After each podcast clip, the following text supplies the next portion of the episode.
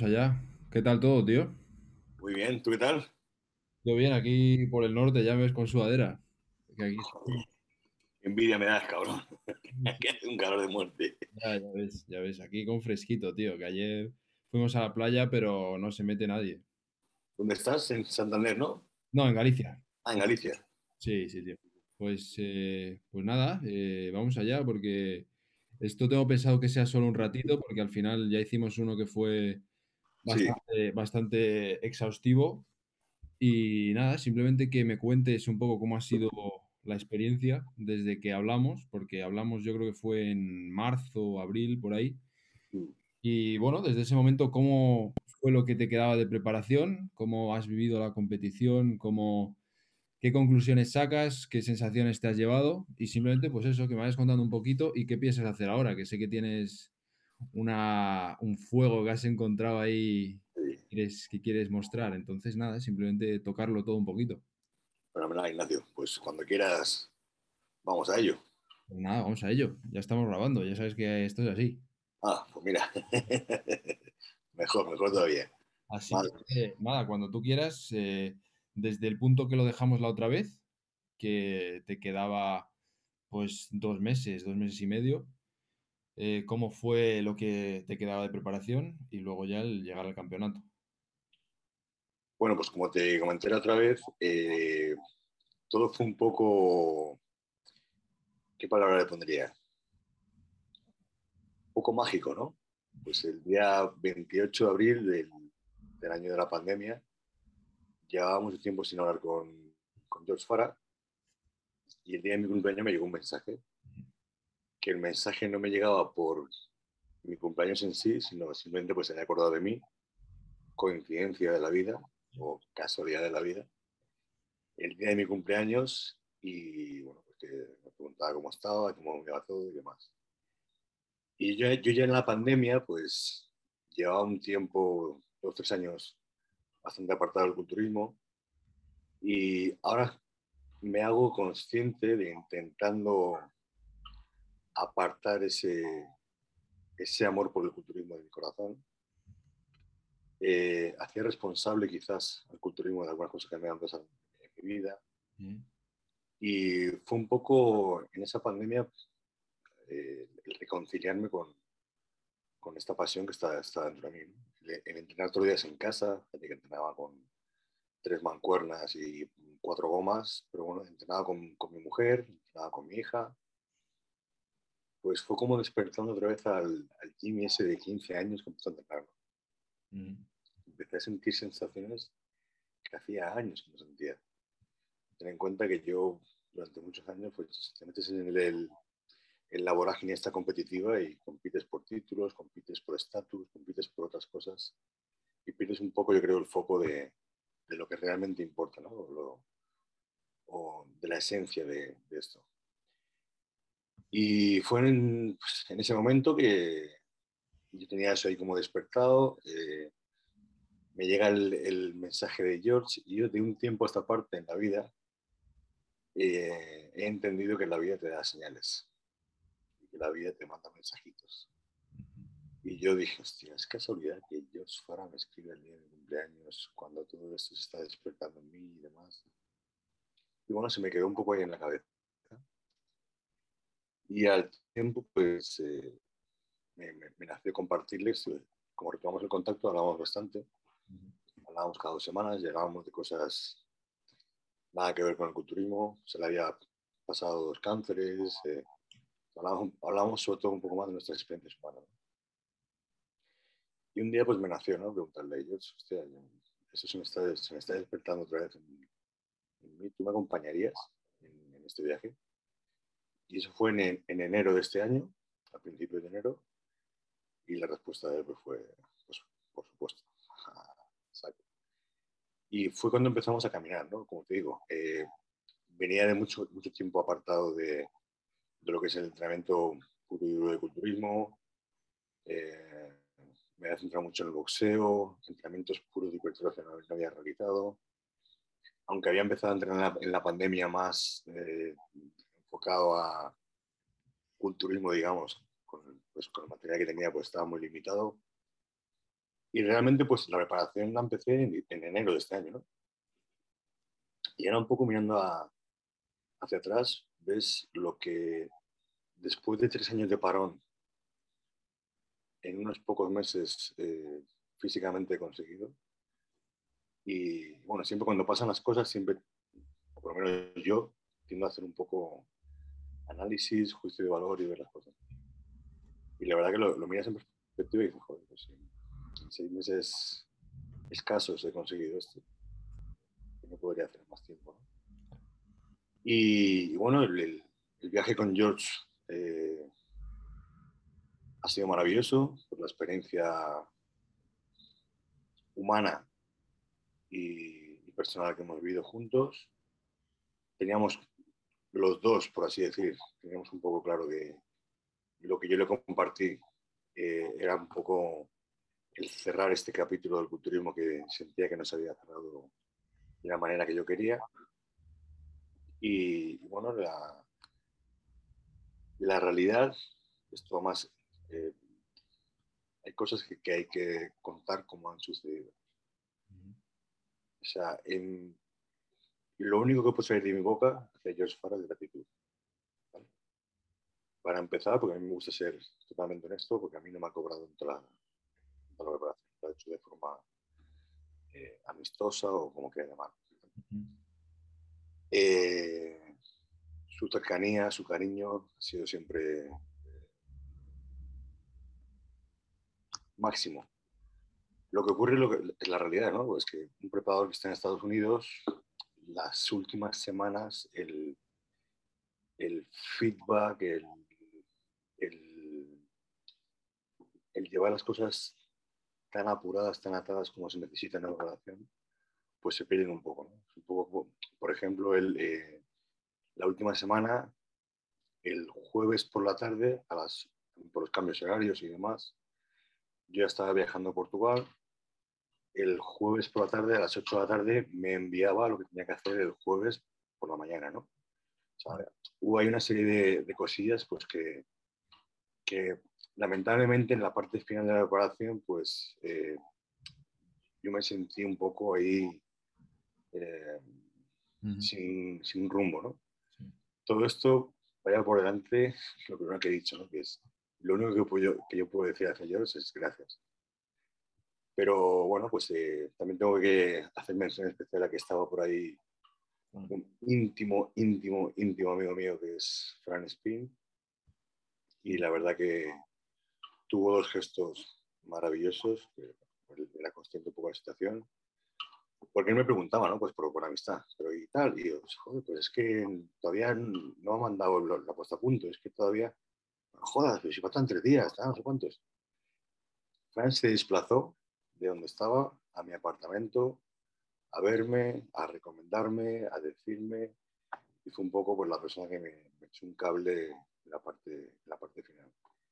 También tuvo un valor incalculable las semanas previas. Yo, en estos años de, no competir y de haber competido tantos años fuera de forma, pues por eh, diferentes circunstancias, principalmente porque he tenido durante los últimos años un desarrollo de una enfermedad, un, trastorno compulsivo alimenticio que me, me impedía salir en, para, el, para, el, deporte y culturismo la, la, dieta es fundamental, es parte, es, la más importante quizá. Mm. Y bueno, pues en, en, toda esta amalgama de cosas que me habían pasado, una de las cosas que yo he desarrollado era el miedo escénico.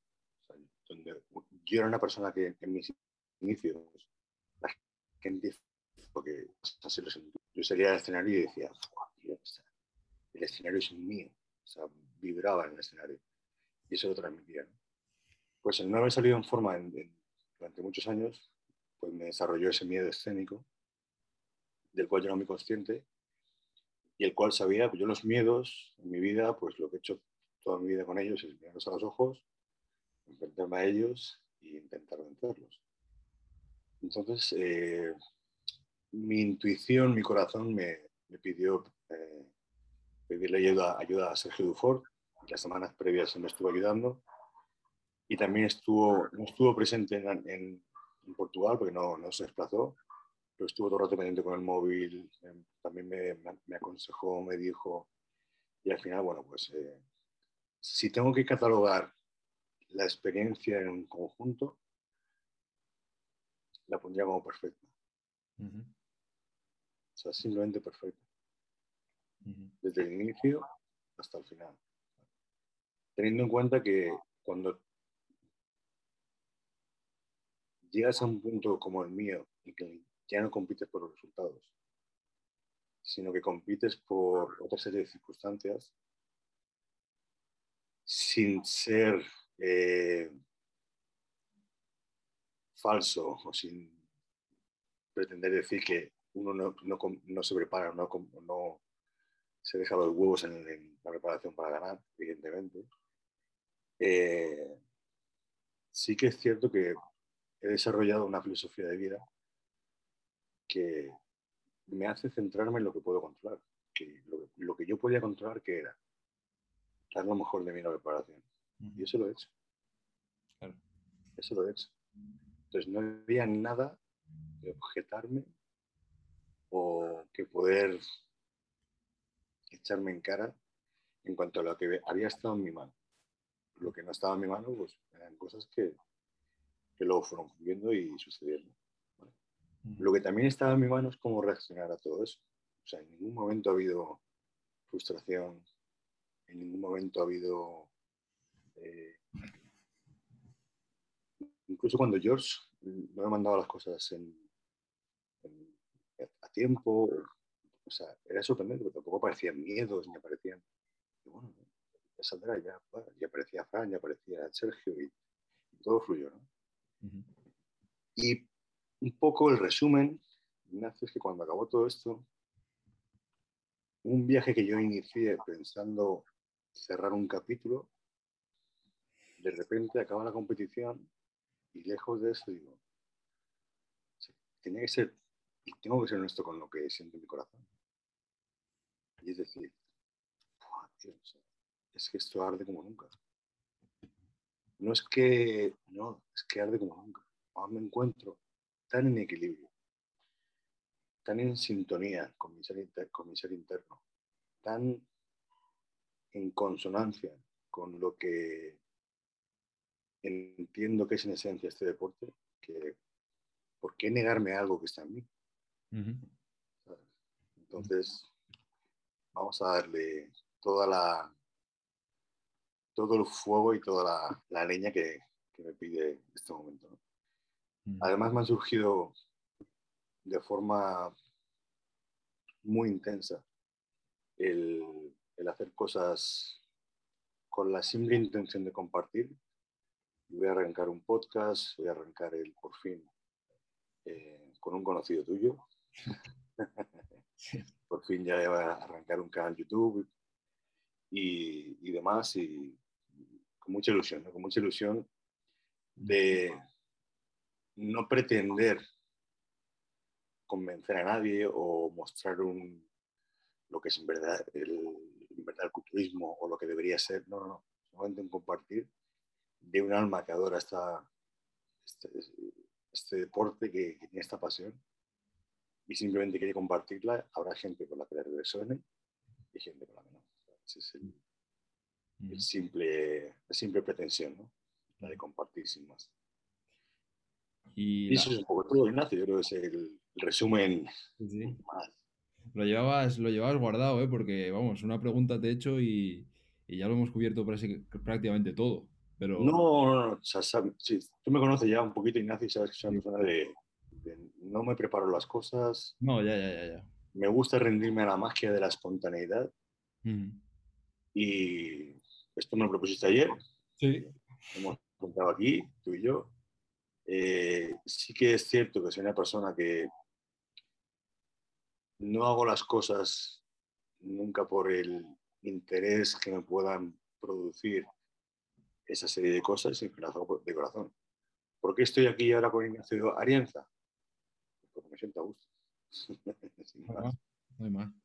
Oye, y la, pregunta que, que, me surge de todo lo que has comentado, porque antes de tú decidir volver a competir, eh, tú estabas como has dicho, un poco desligado del mundo del culturismo.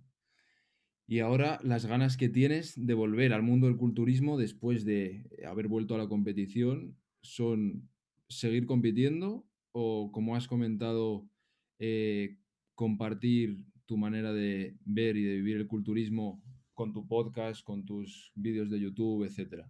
o, con las dos cosas. Las dos cosas. O sea, lo de, competir, eh, voy a darme tiempo, porque entiendo que han sido, o sea, lo que nunca he conseguido, y es como que al acabar esta competición eh, se, me han quitado unas gafas empañadas que tenía ahí y he visto un montón de cosas muy claras. Siempre he sido una persona que nunca ha tenido continuidad en este deporte. Nunca. Siempre he ido a, a, bandazo. Me ponía en forma, lo dejaba, me ponía en forma, lo dejaba. Eh, incluso en mis años mejores competitivos, ¿no? Pues acababa de competir, me quedaba tres meses sin entrenar, comiendo lo que quería.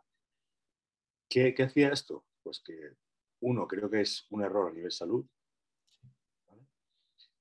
Y dos, que pierdes la inercia y el momento de la continua mejora. Y eso es lo que por primera vez en mi vida, fíjate, en tantos años de carrera, estoy haciendo. He acabado de competir, tuve cuatro o cinco días que sí, mm, o alguno más, que estuve olvidado de, o sea, creo que mi familia se lo merecía. Y me dediqué cuerpo y alma a ellos, a estar con ellos, a disfrutar. Vamos, dedicar a ellos, tampoco la palabra porque es, tiempo que me dedico a mí en compartir lo que me pedía el, cuerpo en ese momento. Y, ha sido volver y decir, es que, es que, ¿qué, me apetece hacer? ¿Me apetece, seguir? O sea, tengo unas ganas brutales de entrenar, de, ir al gimnasio, a lo todo, de seguir con mi alimentación. Y la verdad que la respuesta física está siendo muy, muy buena. Entonces, ¿por qué frenar? ¿O por qué ponerle palos en la rueda a algo que tú todo tu ser interno te invita a hacer. me parece ridículo. Además, ha sido un error que he cometido durante muchos años. Como te digo, intentado, por así decir, arrancar el culturismo en mi corazón cuando eso estaba ahí puesto de forma muy sabia. Y a medida que vamos hablando, me va surgiendo alguna preguntilla más, pero em, quedando muy claro eh, que lo primero con George, eh, de ti hacia George, es agradecimiento. Em, ahora que, como has dicho, quieres darte un tiempo para seguir compitiendo, ¿cuál es la idea en ese sentido? ¿Seguir con él o, tienes pensado incluso tomártelo tú solo? Pues en, este nuevo caminar, por así decir, eh, la persona que me va a acompañar va a ser Sergio Dufo. Vale. Llámalo es que tampoco le pondría etiqueta de preparador, porque una vez más, en este poco tiempo, Sergio nos conocemos hace muchísimos años, pero en este poco tiempo, la, la magia que se ha creado entre nosotros va mucho más allá. O sea, la palabra preparador se me quedaría corta para, para describir lo que estamos viviendo. El otro día entrenamos juntos, o sea, creo que tenemos en muchos aspectos vidas bastante paralelas, con momentos bastante complicados en nuestras vidas, una visión muy, muy eh, parecida de lo que entendemos por el culturismo. Y lo de competir, pues igual que he dicho antes, que evidentemente uno compite no es competidor para ganar, eh, también siendo muy consciente del momento de culturismo que estamos viviendo ahora de los cánones, cómo han ido cambiando y de lo que se pide hoy en día. Y siendo muy consciente de que quizás muchos de los parámetros que, que yo represento o que son mis baluartes no son quizá lo que se premia hoy en día. ¿Eso va a condicionar que yo deje de vivir mi pasión por este deporte? Claro que no. De eso te quería preguntar, de hecho, porque eh, en el momento en el que tú estabas en tu punto, digamos, álgido deportivo, eh, el culturismo era muy diferente a como es a día de hoy, sobre todo a nivel competitivo eh, y en lo que se busca eh, pues en la liga profesional y cómo al subirte allí arriba, cómo lo viste y, cómo crees o cómo valoras, a pesar de que no es una prioridad, el, puesto que, conseguiste, que no sé ni cuál fue realmente. Bueno, pues que el penúltimo, de 16, que el 15. Y yo sabes que soy una persona brutalmente honesta. Entonces, claro, también yo tengo el condicionante de que yo vengo de donde vengo. Y es de un momento de culturismo donde el trabajo, es decir, la calidad muscular, la definición, los puntos extremos de condición, se premiaban muy por encima de otra serie de componentes. Entonces, como eso, eso a mí es lo que me apasiona y lo que me llama la atención del culturismo, a, mí, siempre me ha vuelto loco el culturismo, que un tío se da la vuelta, apriete el femoral, apriete los glúteos, apriete la espalda baja y salgan rayas y salga... ¿Por qué? Porque soy muy conocedor, muy consciente de que para eso, que para eso ocurra, detrás de eso hay una cantidad ingente, ingente de trabajo y sufrimiento. Que llevar un físico a esas cosas significa llevar a tu cuerpo, a tu mente, a tu espíritu, más allá de sus límites. Entonces, estamos en un momento de culturismo, mejor peor, no, es el que es, y es la realidad. Y hay que saber fluir y vivir con ella. En el que eso no toma la, relevancia que tomaba antes. Y eso, pues bueno, pues eh, es una cosa que se premie o se valore como antes, y se miran otra serie de cosas, otros componentes. Mi criterio, pues mi criterio como amante de este deporte, me puedo permitir tenerlo, ¿no? para mí es que siendo una disciplina deportiva siempre se debería premiar eh, el trabajo sin olvidar los otros componentes. Pero que eso, sería, eso debería ser una condición sine qua non. O sea, vamos un poco a los... Tú que eres un, un sabio de este deporte. Bueno, tampoco, tampoco. En los años 80, pues sería impensable que un Brian Buchanan. Ya. Sí, la cintura tal. Pero sería impensable que ganase a un Rick Aspari. Sí, exacto. Son cosas que han ido fluctuando y variando. También esto como, como amante de este deporte, creo que se, debería a nivel federativo poner más atención en lo que realmente, además como normativa, se, anuncia y se dice que está penalizado. O sea, para mí cuando ya hay el uso de, no son implantes, bueno, son implantes, pero cuando se, utilizan sustancias que lo que hacen es abombar o inflar o, y se usan de forma evidente, o sea, yo creo que esas porque si no, si, no se penalizan esos atletas, estamos invitando a que esos atletas sigan en ese, en ese derrote. Yo sé que, quizás esto pueda sentar mal a algunas personas, pero mi, honestidad y mi, mi conciencia me, invita a, poner un poquito de luz y a invitar a que pues, en el federativo eso, se, se, tome en cuenta. Creo que es una cosa que eh, embarra, enmaraña un poco el, el deporte. Sí. Y ya última, sé que no es prioritario, pero creo que es una pregunta obligatoria, que es ahora que, como has dicho, te vas a dar tiempo. Bueno, antes de la pregunta esa, ¿te vas a dar tiempo para volver a competir? O sea, imagino que este año eh, damos por cerrada la temporada o tienes alguna otra fecha. No, este año no, no, no. Vale, y en el tiempo que te quieres dar, ¿cuál es el objetivo concreto que, que vais buscando, Sergio, tú? Pues sobre todo hay que dejar que mi cuerpo fluya y ver hacia dónde va. yo competí eh, con toda esta serie de eventos, pues que no hubo una puesta a punto eh, pautada A mí, yo flipé, o sea, empezó un metabolismo muy rápido, me cuesta mucho cargar.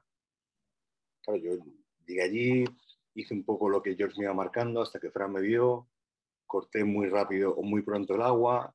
Claro, yo me, me levanto un jueves cuando competía un domingo o un viernes y pesaba 93 kilos. Había, perdido 8 o 9 kilos en cuestión de, de dos días. Claro, evidentemente algo ahí no cuadra, algo descuadra. Entonces, eh, ahora mismo estamos dándonos tiempo para que Sergio conozca un poco mi, mi cuerpo, cómo reacciona. Eh, yo soy consciente de mis potencialidades y las, las, he, observado, no, no conoce en su desarrollo como atleta cuáles son.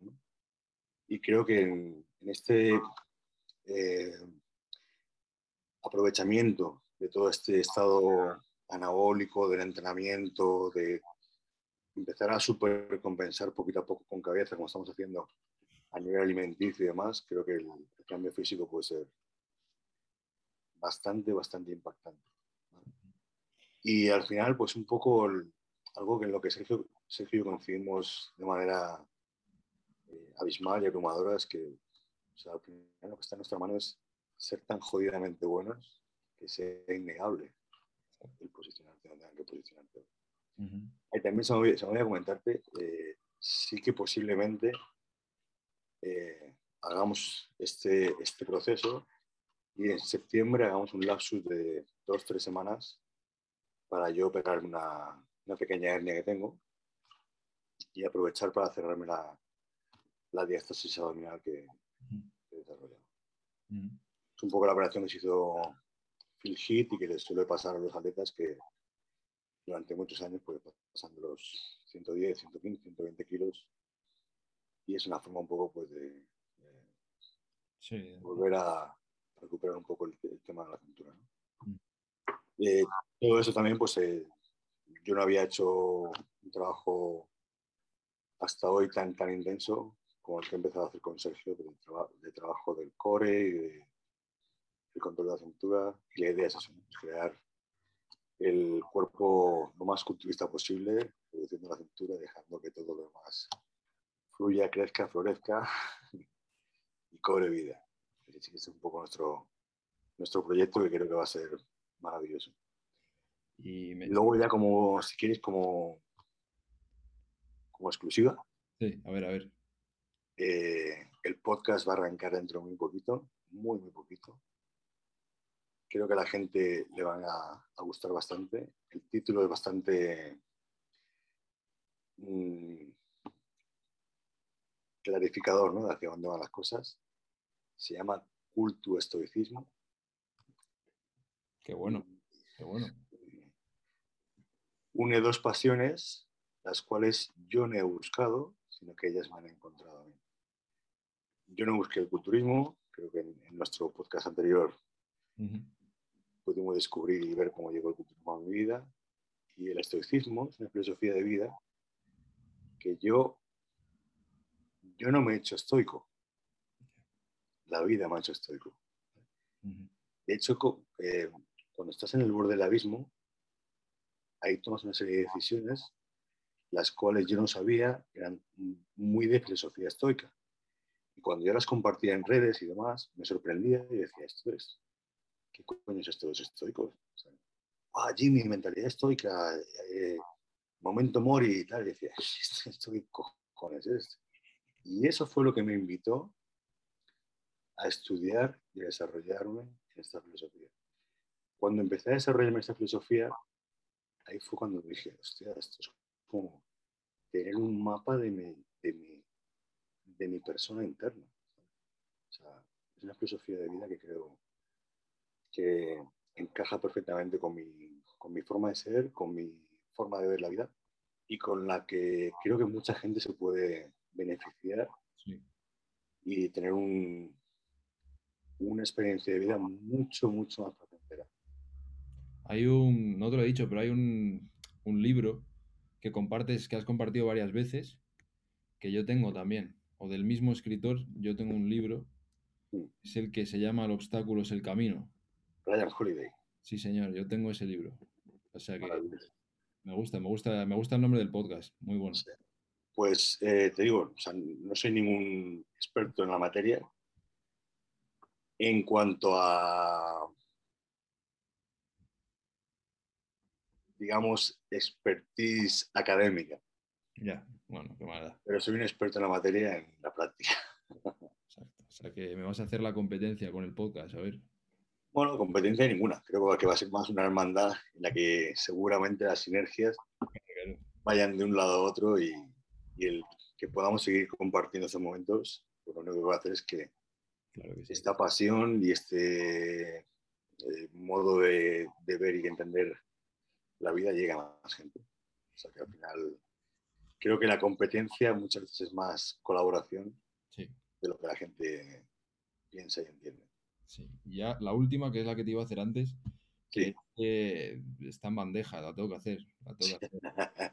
Que sé, que no, sé que no es prioritario, pero eh, pues eso, has dicho que te quieres dar tiempo, eh, te vas a operar el tema del abdomen, o sea que estás buscando lógicamente mejorar como culturista. Entonces, sé que no es prioritario, pero cuando vuelvas a enfocar las competiciones, mm, no cómo te ves, pero ¿hay alguna cosa en concreto que te gustaría mm, conseguir, algún objetivo que te hayas marcado o simplemente disfrutar del culturismo?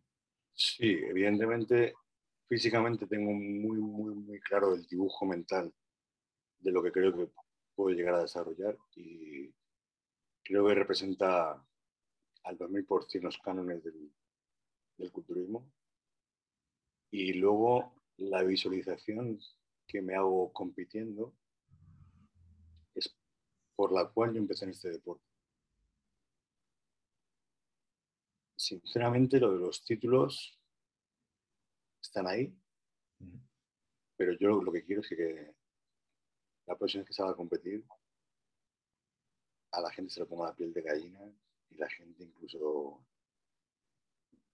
sienta en ese momento la grandeza creadora, creadora de Dios. O sea, yo cuando vi a mi Taylor posando, para mí fue un momento eh, mágico en mi vida y lo que persigo y, y quiero es despertar a esas personas. ¿no? Que la próxima vez que Jimmy salga a un escenario, pues la gente llore, literalmente, con, con, mi, participación. Es un buen objetivo, pues nada, 2022 o lo que sea, pero bueno, estaremos atentos. Eh, No, no sé cuándo va a ser, pero Habrá que... será un momento especial. ¿Y el canal de YouTube? Nada, ¿el podcast lo harás por ahí o ahí va a ser más temas de entreno y tal? Sí, el podcast lo voy a, lo voy a poner, porque hay mucha gente creo que siendo conscientes que el podcast pues, lo usa para caminar o para hacer tu cardio, pues lo pondré en plataformas tipo Spotify y demás. Como soy muy, muy creyente en la, en la potencialidad de la imagen visual, también lo quiero colocar en YouTube. Los, eh, los invitados que traiga, pues también tengo pensado traer invitados, eh, tanto del mundo del culturismo como del estoicismo, aunque son dos mundos que están muy de la mano. No hay deporte o, forma de vida más estoica que el culturismo, donde llegues más allá de, de todo el control de tus voluntades, de tus emociones.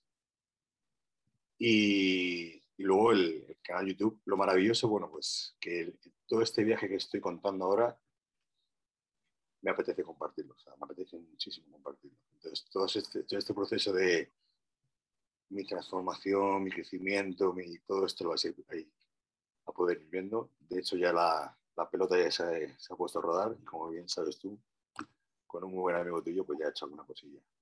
Breve estará por ahí Pues. Pues nada, yo ninguna cosita más, así que agradecerte como siempre, es un placer eh, poder hablar contigo, poder aprender y, y nada, que con tan poca antelación, porque como has dicho, te lo dije ayer, pues que me hayas podido dedicar un ratito, que seguro que a la gente le va a gustar. Sí, yo creo que sí. Yo creo que, que la gente le va, le va a agradar este ratito que hemos compartido juntos. Y ya sabes, conmigo aquí me tienes siempre disponible. amigo mío. Muchas gracias, Jimmy. Te mando un abrazo fuerte, ¿vale? Cuídate. Otro enorme para ti. Chao, Ignacio.